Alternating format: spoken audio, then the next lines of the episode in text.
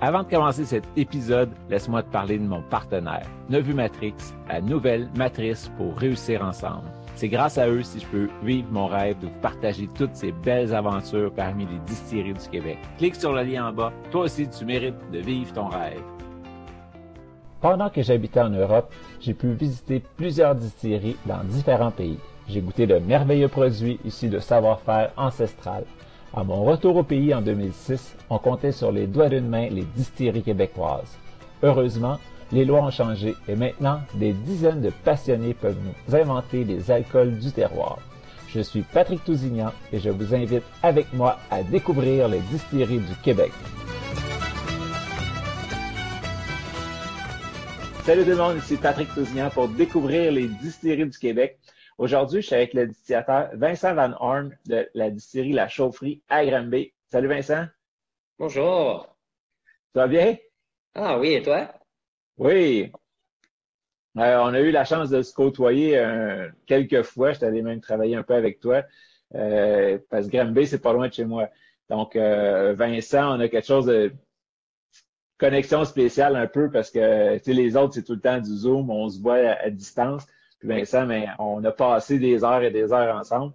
Et puis, on a même fait le tournage avec toi du pilote de l'émission de télé. Fait que ça va être vraiment cool de, de, montrer ça à tout le monde, vos installations. Puis en attendant que ça sorte, mais on, va refaire un petit zoom ensemble, comme ça, on va pouvoir faire connaître votre distillerie puis ton travail. Oui, bon, c'est toujours un plaisir de, se parler. Là. Et, euh, donc, la chaufferie. Euh, l'historique du nom, c'est que la, bâtisse dans laquelle vous êtes, c'est vraiment la chaufferie de l'Imperial Tobacco qui est l'autre bord de la rue. C'est ça? en effet, c'était le bâtiment débrouilloir. Donc ici, c'était euh, c'était toutes les machines qu'ils utilisaient pour chauffer puis opérer, pour créer de la vapeur qu'ils utilisaient pour euh, opérer les machines dans les usines autour de nous. Ce qui est quand même bien parce que nous aussi, opérer avec ça, ça allait bien. Et en effet, notre logo, c'est un, un roue, mais c'est un roue de, de vapeur qui est en effet ce qu'ils utilisaient pour contrôler les machines dans le temps, mais aussi ce qu'on utilise pour contrôler nos alambics maintenant. Donc, c'est ça un peu le, petit book que, que, ça fait. Et puis, euh, la bâtisse même était déjà anti-déflagration, ben, anti-explosion. Donc, euh, c'est pour ça que vous avez pu installer une distillerie même en centre-ville de Granby, parce que la bâtisse est faite pour ça. Oui, en effet, ils ont, euh, à cause qu'il n'y a pas eu d'utilité entre le, moment où c'était une vraie usine ici, qui en effet, ils ont fermé dans les années 60. Euh, Jusqu'à maintenant, ils étaient laissés à l'abandon et donc ils n'ont jamais changé le zonage ici. Donc, ça nous a aidé beaucoup à, à s'installer vraiment comme centre-ville Granby. On n'est vraiment pas dans un quartier industriel. Euh, Puis on le voit en arrière de toi, euh, c'est vraiment beau le bar que vous avez fait. C'est un gros ben, un bar à même la bâtisse. Donc, c'est dans la même bâtisse. Puis ça aussi, c'est à cause des murs en séparation entre le bar, le reste, ben, pas resto, mais entre le bar puis l'autre côté, la distillerie. C'est ce qui vous a permis, avec la réglementation, d'avoir votre place là. Oui, en effet, ça, ça, nous a laissé un peu euh, jouer avec les jouer avec les zonages, les, les bâtiments. On a pour être capable de faire des cocktails ici sur, sur les lieux, il a fallu qu'on sépare le bâtiment en deux légalement parce qu'un distillerie n'a pas le droit de faire de cocktails. Euh, et donc, nous, on a séparé le bâtiment en deux. On a deux adresses. Un qui est le bar elle-même, le bar de la chaufferie, et l'autre côté qui est l'usine, euh, donc euh, distillerie de la chaufferie. Et donc, euh, ayant les deux, euh, les, les deux bâtiments dans un, dans le fond, ça nous laisse avoir contrôle complet pour faire des, des cocktails euh, ici même sur les lieux. C'est ça, parce que d'habitude, on a le droit d'aller goûter à la distillerie le produit, mais pas, des, mm-hmm. pas de faire des cocktails avec. C'est ça. Nous, on a le droit de faire déguster un cordon sinon mélangé, ce qui est un peu plate dans le monde du euh, gin et vodka. Si on veut faire vraiment un événement que le monde relaxe comme un microbrasserie et prend un coupe de verre dans une belle ambiance, on pourrait pas le faire vraiment. Et donc, nous, on a trouvé une manière créative pour être capable d'offrir ce, ce service-là au monde qui, qui, veut venir nous visiter. Oui, puis euh, si vous avez la chance de vous déplacer jusqu'à là, vous allez voir, c'est vraiment superbe la façon qu'ils ont fait ça, qu'ils ont bâti ça. Là. Il y a des mezzanines, euh, le bar est vraiment beau, tout en, en vieille pipe arrangée. Là, c'est vraiment super. Fait que ça vaut le détour. Euh, veux-tu me parler un petit peu, Vincent, de l'histoire, comment que ça, vous avez eu l'idée, comment ça a démarré toute cette histoire-là? Donc, euh, la distillerie, c'est venu de plusieurs différentes directions. Dans le fond, Brian Furlong, d'où le nom de notre gin, le Furlong. Lui, c'est un grand, un grand amateur de gin. Euh, en effet, euh, sa vraie vie, sa vraie job, c'est comme avocat. Lui, il joue un peu avec des recettes de gin chez lui depuis un couple d'années. Il s'est dit qu'il aimerait, qu'il aimerait ça avoir son propre gin. Originalement, il pensait le faire dans la grange générale chez lui. Et euh, quand il a commencé à faire ses démarches, il a réalisé que c'était quand même plus compliqué qu'il pensait. Et aussi, euh, ses amis l'ont un peu conseillé que c'était pas une bonne idée d'avoir une usine de, de, gin en arrêt de chez lui, juste euh, pour sa vie de couple et sa, sa vie personnelle, avoir du monde qui apparaît tout le temps pour acheter euh, acheter du gin. C'était peut-être pas la meilleure idée, mais il s'est gardé en tête qu'il voulait qu'il voulait quand même faire ça. Et euh, donc, de l'autre côté, en effet, t'as moi. Ou que moi, dans le fond, originalement, j'ai étudié en écologie, mais quand j'ai sorti de l'école, il n'y avait pas de job en écologie. Donc, j'ai commencé à, boire beaucoup et j'ai commencé à jouer avec la bière et le vin. Ah, j'ai tombé un peu en amour avec la fermentation. Et donc, euh, j'ai commencé à travailler dans des, euh, des shops de bière à Montréal. J'ai pu aller euh, travailler au, au Denmark, faire de la bière. Je suis revenu, j'ai travaillé dans des vignobles à Denham. Et j'ai commencé à faire, il y en avait pas beaucoup, il y en avait pas vraiment de distillerie à ce moment-là. Donc, euh, j'ai appliqué, j'ai eu l'opportunité d'aller travailler aux îles Cayman, faire du rhum. Et donc, c'est là que j'ai appris comment utiliser les, vraies machines. Euh, et donc, j'ai pris mes connaissances là-bas. Après, euh, après un bout, j'ai réalisé que c'était pas chez nous. Et donc, je suis revenu ici avec l'idée de, de partir de quoi à mon propre compte. Et euh, de là, mon plan original, c'était vraiment de mettre une, alambic sur une remorque, puis me promener entre les vignobles et louer mes services, un peu comme un bouillard de cru. Euh, J'étais en train de monter mon plan d'affaires quand, par euh, bel hasard de la vie, j'ai pu rencontrer un des bons amis à Brian qui donnait une conférence euh, sur le, financement. On s'est parlé un peu. Euh, il m'a bien... il m'a dit qu'il aimait mon enthousiasme, mais que mon idée, mon plan, c'était pas tout à fait légal ici au Québec. Et il a raison. L'idée d'un alambic qui se promène, ça serait trop facile à tricher. Mais il m'a dit qu'il connaissait quelqu'un qui voulait partir à une distillerie. Est-ce que j'étais intéressé à le rencontrer? J'ai dit oui. Euh, moi et Brian, on s'est rencontrés pour la première fois juste euh, dans le même stationnement, le restaurant qui est à côté de, de la chaufferie, l'archipel. Et dans le fond, euh, après deux bouteilles de vin, on a décidé qu'on avait la même vision de où est-ce qu'on voulait s'en aller. Et on a pu euh, emprunter les clés euh, ce même jour pour venir voir le bâtiment qui est, qui est la chaufferie maintenant, qui était à ce moment-là complètement abandonné. Mais aussitôt qu'on est rentré dans, dans le bâtiment, on savait que euh, c'était clair, le bâtiment était fait pour ça. Et donc, on s'est serré la main puis on a parti le projet. Donc là, ça fait, là, ça fait presque quatre ans de ça, trois ans au moins.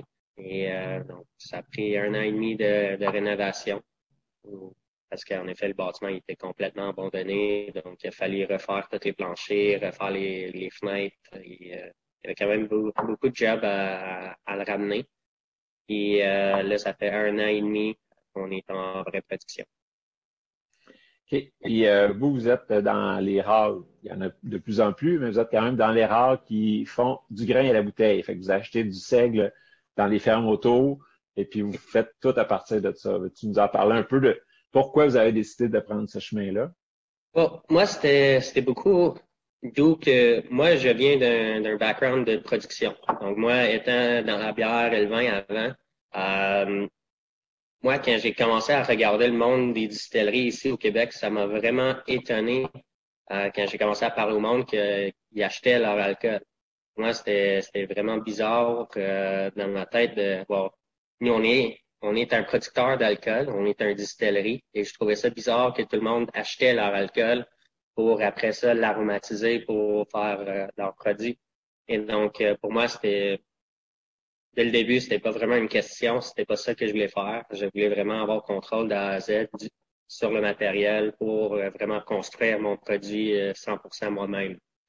Euh, peut-être c'est le petit côté control freak de moi, mais j'aime vraiment être capable de, partir du matière primaire jusqu'au produit fini, vraiment avoir contrôle sur toutes les étapes. et donc, donc, euh, j'ai, euh, j'ai pu convaincre mes autres que c'était nécessaire pour euh, nous distinguer. Et à ce moment-là, c'était là, il commence à en avoir de plus en plus, mais on est quand même rare. À ce moment-là, je pense qu'on était quatre, peut-être même trois. Donc, euh, tu avais Circa à Montréal que ça faisait peut-être deux ans qu'il était ouvert quand on a commencé. Après ça, tu avais la société secrète au Gaspé. Et je pense que Mano il était en train d'ouvrir. Et euh, c'était tout. Dans, dans le gin, les épices, les, les aromates sont super importants. Mais moi, comme transformateur, euh, je peux pas ignorer le fait que la plupart des ingrédients dans le gin, c'est le céréal utilisé. Ça représente 95% euh, du poids des ingrédients. Pourquoi tu as décidé de partir avec du seigle plutôt qu'avec euh, du maïs ou de l'orge ou d'autres choses? Ah, le, le sel, pour plusieurs raisons. Premièrement, ça pousse super bien ici au Québec. C'est un céréal qui est vraiment adapté pour le nord. Et donc, euh, c'est planté à l'automne. C'est le premier qui apparaît dans le, dans le, printemps. Donc, même dans le conventionnel, il prend zéro euh, herbicide, qui est très rustique. Donc, euh, il prend très peu de pesticides en général. Et après ça, donc, nous, ça fait plus qu'un an qu'on est rendu avec 100% seigle bio du Québec. Et donc, ça, c'est dans mes valeurs d'écologiste, mon vieux, euh, ma vieille vie. Euh, Donc le seigle, c'est vraiment pas le céréal le plus facile à travailler. Euh, tu peux le demander à n'importe quel distilleur. C'est quand même, c'est beaucoup plus de travail, mais ça, ça vaut la peine avec les saveurs qui, qui ressortent de là. Puis, ben, justement, on va en parler des saveurs en parlant de tes produits. la première que vous avez sortie, c'est-tu le furlong ou le lemay? Ah, ils ont sorti pas mal en même temps. Je pense officiellement c'était le furlong juste parce qu'on a eu des problèmes avec euh, le SAQ puis le, le vodka. Ce qui est euh, une histoire que tu vas attendre un peu partout dans toutes les distilleries qui essaient de faire un vodka de grain à la bouteille. Euh, le SAQ a quand même des standards très élevés pour un vodka. Pour des standards, euh, il veut que ça goûte rien. Et donc, nous, tant que faire un vodka artisanal à base de, de vrais de céréales, ben, il y a toujours un peu plus de saveur qui reste. On n'est pas une grande usine, donc il reste encore un peu de caractère. Et donc, le SAQ, il n'aimait pas ça. Et donc, il a fallu se débattre un peu avec eux sur le fait que euh, si on avait le droit de l'appeler un vodka ou pas. Ah, finalement, on a pu, on a gagné, puis on est très fiers de dire qu'on a gagné quand même des un couple de médailles avec maintenant pour un vodka qui est pas supposé d'être appelé un vodka à leurs yeux. donc, c'est, euh, mais oui, on a commencé avec euh, le lemay. Donc, euh, c'est un vodka à base de 100% seigle. Donc, il garde un peu son caractère de, seigle, ça va être un peu plus épicé, euh, un petit goût presque presque biscuit d'érable un peu. Euh, et donc, euh, ça reste un vodka, donc c'est subtil et c'est aussi un alcool très doux. Donc, le côté un peu plus de gras, il reste dans à travers notre distillation à cause de l'équipement qu'on utilise. donc, ça, ça donne vraiment un alcool qui est beaucoup plus euh, onctueux. Ça, ça remplit euh, la bouche, puis tu n'as pas vraiment besoin de faire la, petite danse de shooter après que tu as pris une gorgée. Donc, euh, puis, dans le fond, nous, on utilise notre vodka pour faire notre gin. Donc, ça, c'est le furlong. Je sais pas si ça se voit bien. Ouais, ça se voit. Euh, le furlong qui est euh, notre gin. Donc, euh, d'habitude, le monde, euh, pour faire leur gin, euh, ils vont acheter de l'alcool industriel neutre. Il va être 100% euh, neutre. Nous, on commence avec notre vodka qui est vraiment pas neutre. Donc, je pas, le caractère de notre alcool va être présent dans, dans le gin. Mais après ça, on a quand même beaucoup d'aromates. Donc, on a 13 aromates pour donner une belle complexité en arrière de notre gin. Et donc, le, le céréal fait partie se marie avec les autres aromates pour euh, faire le caractère qui est, euh, qui est notre gin, euh, le, le Donc, c'est un London Dry qui est donc plus fort en genévrier, mais il y a quand même 12 autres aromates qui viennent arrière pour bien le décorer, pour donner une belle complexité, dépendant de quel cocktail tu l'utilises. Il y a différents aromates qui vont ressortir plus que d'autres. Tu tu m'as nommé vite vite les 12? Oui, ça, c'est toujours un bon test. Ah, donc, on a, as les trois principales qui sont dans pas mal tous les gins. Donc, euh, de genévrier, coriandre et racines d'angélique.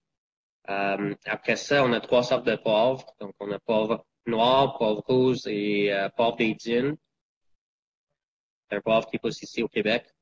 On a un peu de feuilles de laurier, un peu de cannelle, un peu de cardamome, un peu de romarin, un peu de, hum, de racines d'iris. Oui. Il y a peut-être un que je joue. Ah, du carvi.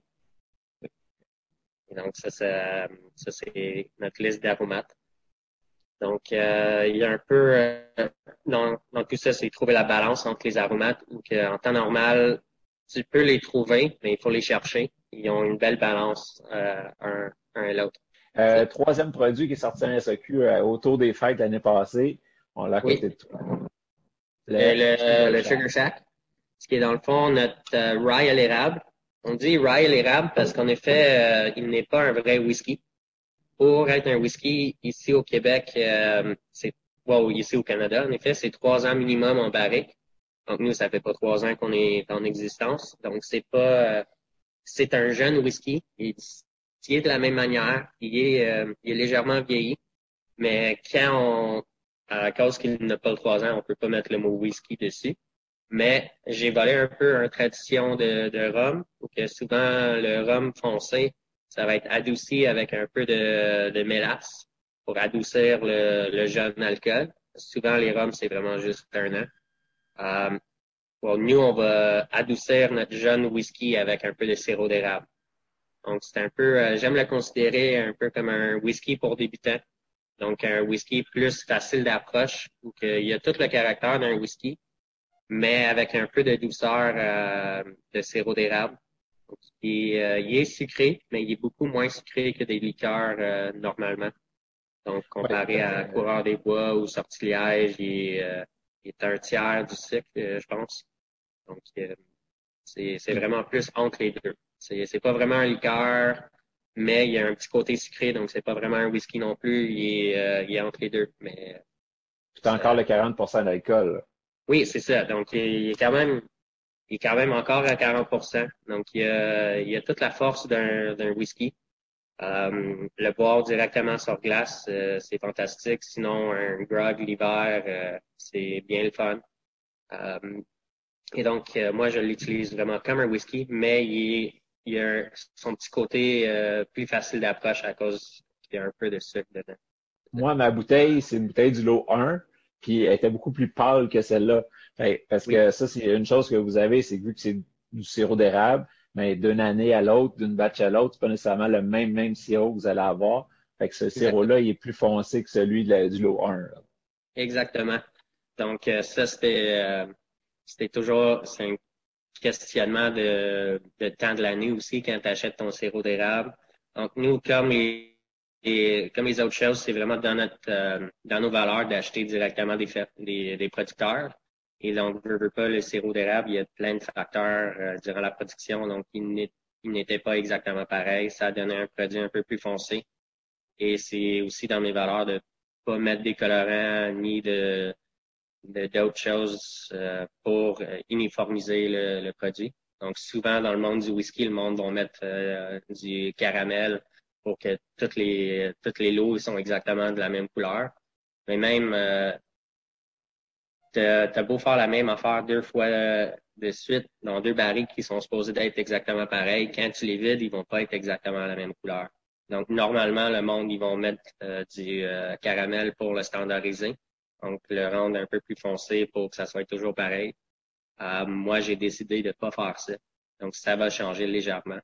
Mais ça, ça reste un. C'est pour ça qu'on écrit le numéro d'îlot. C'est, ça va être très similaire, mais ça va changer, ça va varier euh, légèrement entre les différentes batches à cause que ça va être différentes sirop de, différentes batches de sirop d'érable, différentes euh, différents vieillissements. C'est, euh, ça. Il y a tellement de facteurs comme les humains, toutes les batchs sont un peu différents.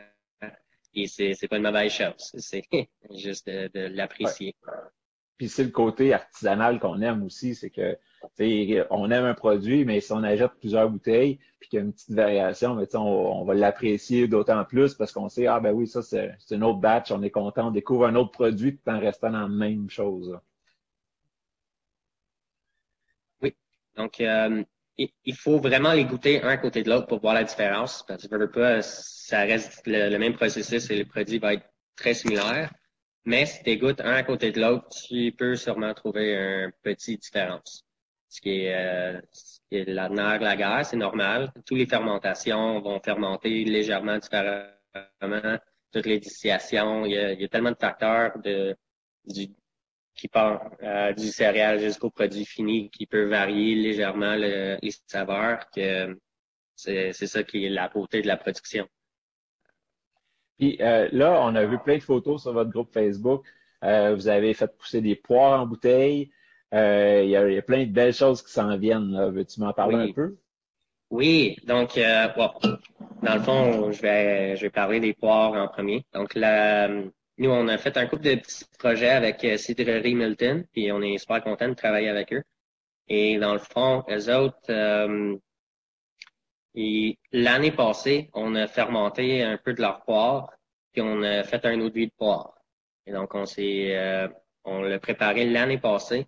Et là, au printemps, on a mis des bouteilles sur les arbres pour que les poires poussent dans les arbres. C'était vraiment plus des tests, là, voir si euh, Qu'est-ce que ça implique? Il y a une semaine, à peu près, on a fait la récolte. Et donc, euh, là, on n'a pas eu un taux de succès incroyable, mais ça fait partie de l'apprentissage, les petits trucs pour que, pour que tout ça y marche. Mais ça a marché. Et dans le fond, ce que ça implique, c'est l'eau de vie qu'on a faite l'année passée. On a rempli les, les bouteilles de cette année. Et là, cette année, on va faire plus d'eau de vie de poire pour remplir les bouteilles qu'on va mettre l'année prochaine. Donc, ça, ça, on part le cycle euh, lentement, mais, mais sûrement. Donc, là, cette année, euh, on a vraiment très peu de bouteilles. Donc, on est en train de, de réviser comment on va les distribuer parce qu'en effet, on a, on a 18 bouteilles à, à vendre. Et donc, euh, on va sûrement les amener dans des encans ou d'autres choses pour des, des causes, pour cette année, c'était vraiment pour prouver qu'on était capable de le faire. Et là, on va en faire un peu plus l'année prochaine, puis ça devrait devenir plus euh, accessible éventuellement. OK. Et puis, euh, tu me parlais aussi de Tadon Sivovic, qui s'en vient là, cette semaine. Vous allez euh, presser des prunes? Oui, dans le fond, on a trouvé un producteur pas loin d'ici. en effet, durant la COVID, nous, on faisait de l'alcool pour désinfecter les mains, mais il y avait aussi beaucoup de producteurs euh, agricoles dans la région qui, normalement, ils ont besoin de l'alcool pour désinfecter leurs outils. Et euh, dans le fond, il nous a offert toutes ces prunes déclassées. Donc, c'est les prunes aussitôt qui sont trop, en effet, sont trop mûres. Et donc, le temps que d'aller de son champ jusqu'au magasin, il serait plus bon. Mais pour l'instant, sont, sont encore bons. C'est juste qu'il faut les transformer immédiatement. Et donc, lui, euh, il est en train de finir sa récolte maintenant. Mais apparemment, c'était une mauvaise année pour les prunes à cause qu'il y en avait vraiment beaucoup de déclassés. Mais c'est une super de bonne année pour nous parce qu'on va avoir accès à vraiment beaucoup de prunes. Et donc euh, là, là, on est en train de préparer pour euh, pour les recevoir. on va sûrement les recevoir euh, vers la fin de la semaine pour les partir en fermentation pour faire notre première eau de prune ou Slobovich donc, euh, ça, j'ai vraiment hâte. On a fait, euh, j'ai fait une petite essai avec euh, une chaudière pour être sûr que, que ça fermente de la manière que, que je pensais. Et ça a bien fonctionné. Donc là, on se prépare pour faire 3000 litres de vin qu'on va par après distiller. Si tout va bien, on va avoir un 1500 bouteilles. Donc ça va être quand même rare. Ça va être un autre produit qu'on va, on va pas vraiment amener au SAP on va le vendre euh, plus sur site. Est-ce qu'il y a d'autres produits comme ça qui sont déjà prévus puis tu sais qui s'en viennent? Oui. Donc euh, là, on a le on a notre liqueur de noyer noir qui s'en vient. Euh, donc ça, il est prêt. Donc on va faire le, dans le fond, on a un, une super de belle vidéo aussi de la récolte des noix. Et donc, euh, c'est des noix, c'est des noyers noirs qui viennent du Québec. Et donc, euh, le noyer noir, ça pousse super bien ici au Québec, en effet. Et euh, donc là, on a trouvé un producteur qui est le premier, à, à, ce que je comprends, qui fait du noix en grande quantité. Et donc, lui, il est en train de développer son processus. Donc, il a planté un forêt il y a huit ans. Et là, il est en train d'avoir ses, ses premières vraies récoltes. Et et il est en train de développer ses machines pour les transformer aussi parce qu'il ne veut pas, euh, quand tu reçois le, noix directement de l'arbre, tu as quand même la chair autour, tu as la coque et tu as le noix à l'intérieur. Donc, lui, il y a une machine pour ôter la chair. une Après ça, il faut euh, sécher les noix et les laisser euh, sécher et fermenter dans eux-mêmes pour six mois. Après ça, l'ouvrir et séparer le, le noix elle-même du, du coq.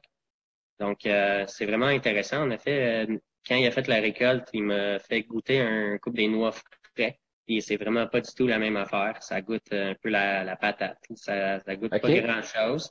Mais avec six mois de, vieillissement, tout d'un coup, vraiment la complexité qui, qui s'en vient et tout. Que moi, je goûte un peu de fromage bleu. Il y a un peu, euh, il y a une belle complexité qui, qui évolue.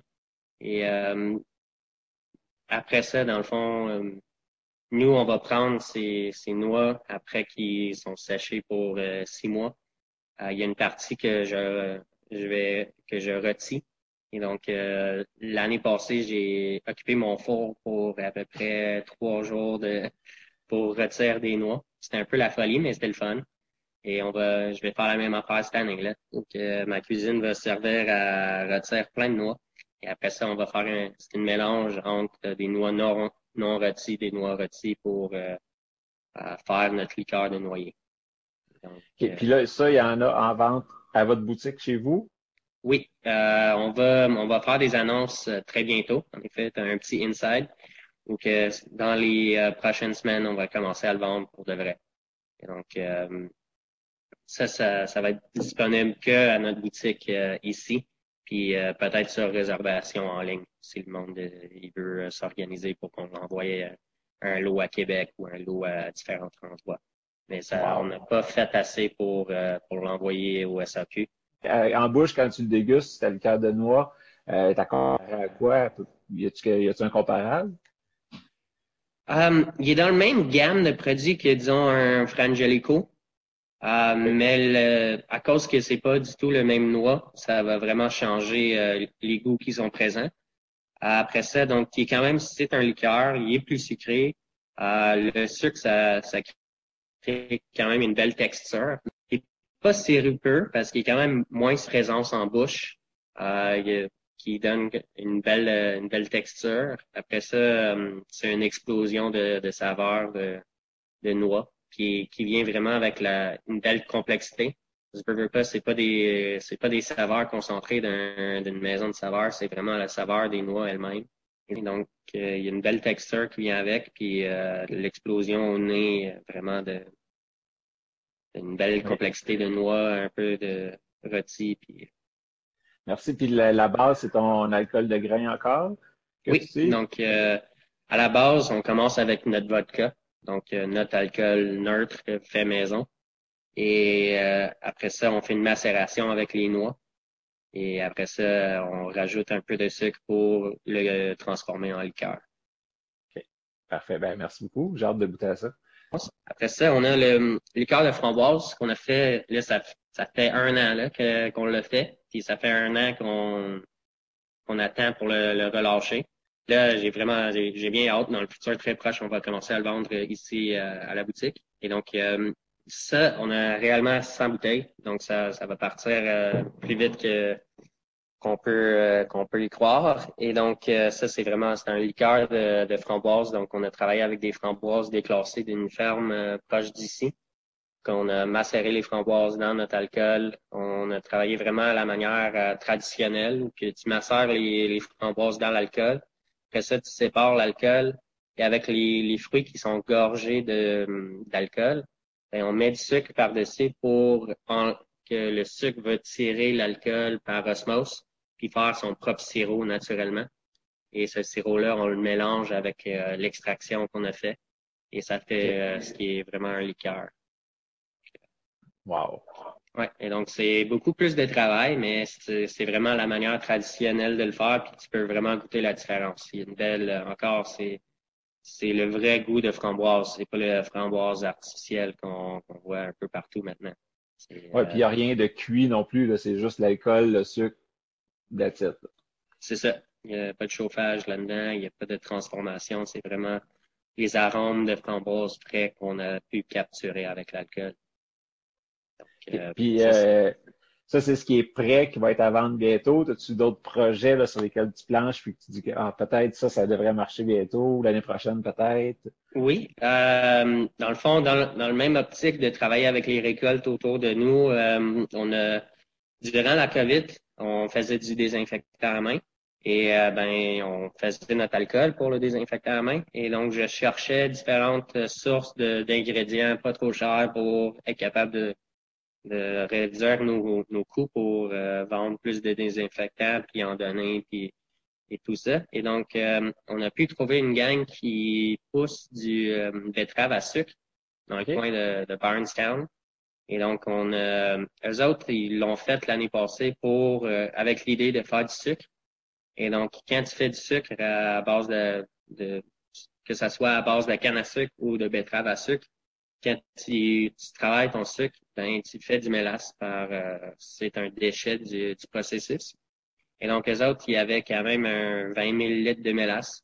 Et donc, on, a pris tout ça pour faire, avec l'idée de, de faire du désinfectant. Mais assez rapidement dans le processus, on a réalisé que ça coûtait bien trop bon pour euh, faire que du désinfectant. Donc, euh, on a mis une vingtaine de barils de côté de ça qui est en train de vieillir maintenant. Donc, euh, si tout va bien, l'année prochaine, on va avoir un rhum de betterave, que nous, on appelle un brum, en effet, parce qu'un rhum, un rhum, il faut que ça soit fait à base de canne à sucre. Et bien sûr, on n'a pas de canne à sucre qui est possible ici au Québec. Et donc, euh, pour nous, l'équivalent, c'est le brum, donc un rhum de betterave. Et donc, euh, B-R-U-M, un brum. Et donc, euh, donc c'est ça qu'on bientôt, on va avoir notre brum blanc, donc notre brum non vieilli. Puis on va l'année prochaine avoir notre brum vieilli. Que les deux, euh, les deux produits ils vont, ils Et donc, on l'appelle comme un rhum parce que c'est similaire comme processus, mais les goûts sont quand même différents aussi. Donc, il est beaucoup plus floral, euh, plus sur le côté floral, un peu plus comme un rhum, euh, un rhum agricole dans les, les saveurs qui sont présents. Et donc, euh, puis là, on est en train de découvrir euh, comment ça va vieillir. C'est une belle aventure. Euh, donc ça, ça c'est dans les projets qui s'en viennent.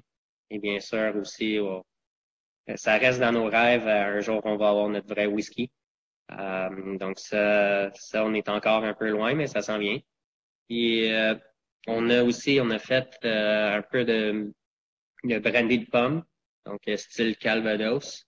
Et donc, ça, on en a un, un 500 bouteilles aussi qui, qui va être à vendre bientôt. Donc, euh, c'est euh, du euh, dit de pomme qu'on a vieilli euh, dans des vieux barils de, de bourbon. Et donc, ça donne un petit côté, le petit côté vanille du bourbon qui, qui vient qui vient rajouter sur les pommes. On l'a pas vieilli trop longtemps pour que ça soit vraiment encore les pommes qui sont très présents et pas le bois qui, qui l'étouffe. Et donc, c'est euh, c'est ça. Donc, ça aussi, ça, ça va être euh, à vendre très bientôt. Puis, euh, ça va être juste, juste sur site et peut-être sur réservation en ligne. Et après ça, ça, c'est un produit qu'on va aussi faire une, une batch par année. Donc, on travaille avec les cidreries autour de nous pour, pour essayer de négocier, pour avoir un peu de, un peu de bon cidre pour distiller et faire en plus de Calva. Ben, c'est ça qui est cool d'être euh, entouré de beaux producteurs de plein, plein de choses. C'est que tu peux dire, ah, ben, justement, des prunes déclassées, des framboises déclassées, on achète du cidre, on, puis quand tu es passionné d'alcool comme toi, ben, tu trouves tout le temps des, beaux projets à faire avec tout ça. Là. Fait que, oui, moi, c'est. Je trouve la beauté dans la diversification. Donc, c'est le fun euh, d'être euh, rattaché à les saisons qu'est-ce qui est en saison maintenant durant la récolte. vraiment travailler directement avec les producteurs. C'est ça va être toujours des c'est plein de projets où c'est des petits lots. C'est un batch, il faut le travailler quand c'est en saison. On va pas faire venir des prunes de l'autre bout du monde pour faire notre audit de prunes toute l'année. On va avoir tant de prunes cette année. Ça va être le seul batch qui est disponible. Puis l'année prochaine, on verra comment que la saison est. S'il y en a plus ou moins, euh, il m'a dit normalement, il y en a beaucoup moins disponibles. Donc, euh, l'année prochaine, ça va être un beaucoup plus petit batch. Et c'est ça un peu l'attachement à la terre aux saisons. Ça nous donne aussi, euh, il faut être créatif. Ou, OK, cette année, il y a vraiment beaucoup de, de prunes. L'année prochaine, peut-être qu'il va, il va pas en avoir, mais il va avoir beaucoup de, de poires. Et donc, on va travailler avec les poires puis mettre ça en valeur. vraiment, à mon avis, c'est ça que traditionnellement les distilleries étaient.